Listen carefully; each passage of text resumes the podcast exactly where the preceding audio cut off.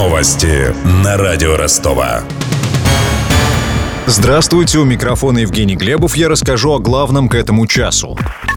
Убийца российского посла в Анкаре мог принадлежать к запрещенной в России террористической организации «Аль-Каида». На это указывают находки, сделанные в номере отеля, где жил молодой террорист. Следователи обнаружили книги об Аль-Каиде и записи, посвященные джихаду. Напомним, посол России в Турции Андрей Карлов был застрелен в Анкаре во время выступления на фотовыставке в Центре современного искусства. Дипломата похоронят завтра в Москве. Из-за этого Владимир Путин перенес на один день свою ежегодную пресс-конференцию. Она была намечена на 22 декабря.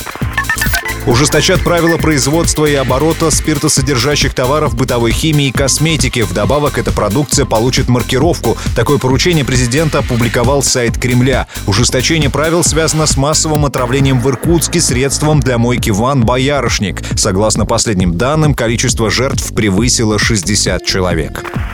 Российские компании обязаны иметь информацию о своих конечных владельцах и предоставлять ее по запросам госорганов. Это предусмотрено законом, который сегодня вступил в силу. Сведения о бенефициарах должны храниться не менее пяти лет. За невыполнение требований может быть наложен штраф до полумиллиона рублей. Как отмечает агентство Интерфакс, новые правила связаны с международными обязательствами, которые Россия взяла на себя в рамках «Большой двадцатки».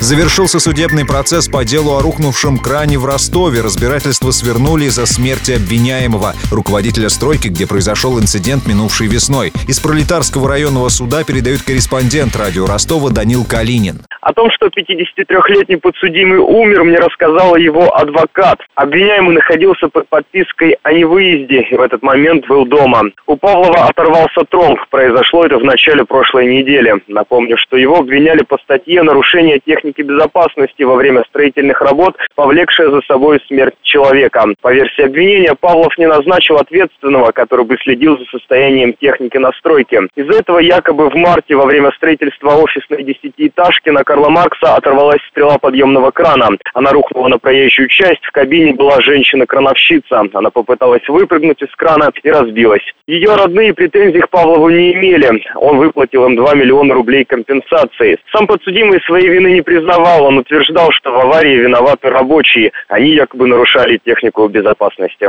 Добавлю, Сергею Павлову грозило пять лет лишения свободы, если бы его признали виновным. Про деньги. Официальный курс евро к рублю на четверг упал на 59 копеек и составляет 63 рубля 60 копеек. Доллар подешевел на 69 копеек и стоит теперь 61 рубль 10 копеек. У меня вся информация к этому часу. У микрофона Евгений Глебов. Над выпуском работали Денис Малышев, Ксения Золотарева и Александр Стильный. До встречи в эфире. Новости на радио Ростова.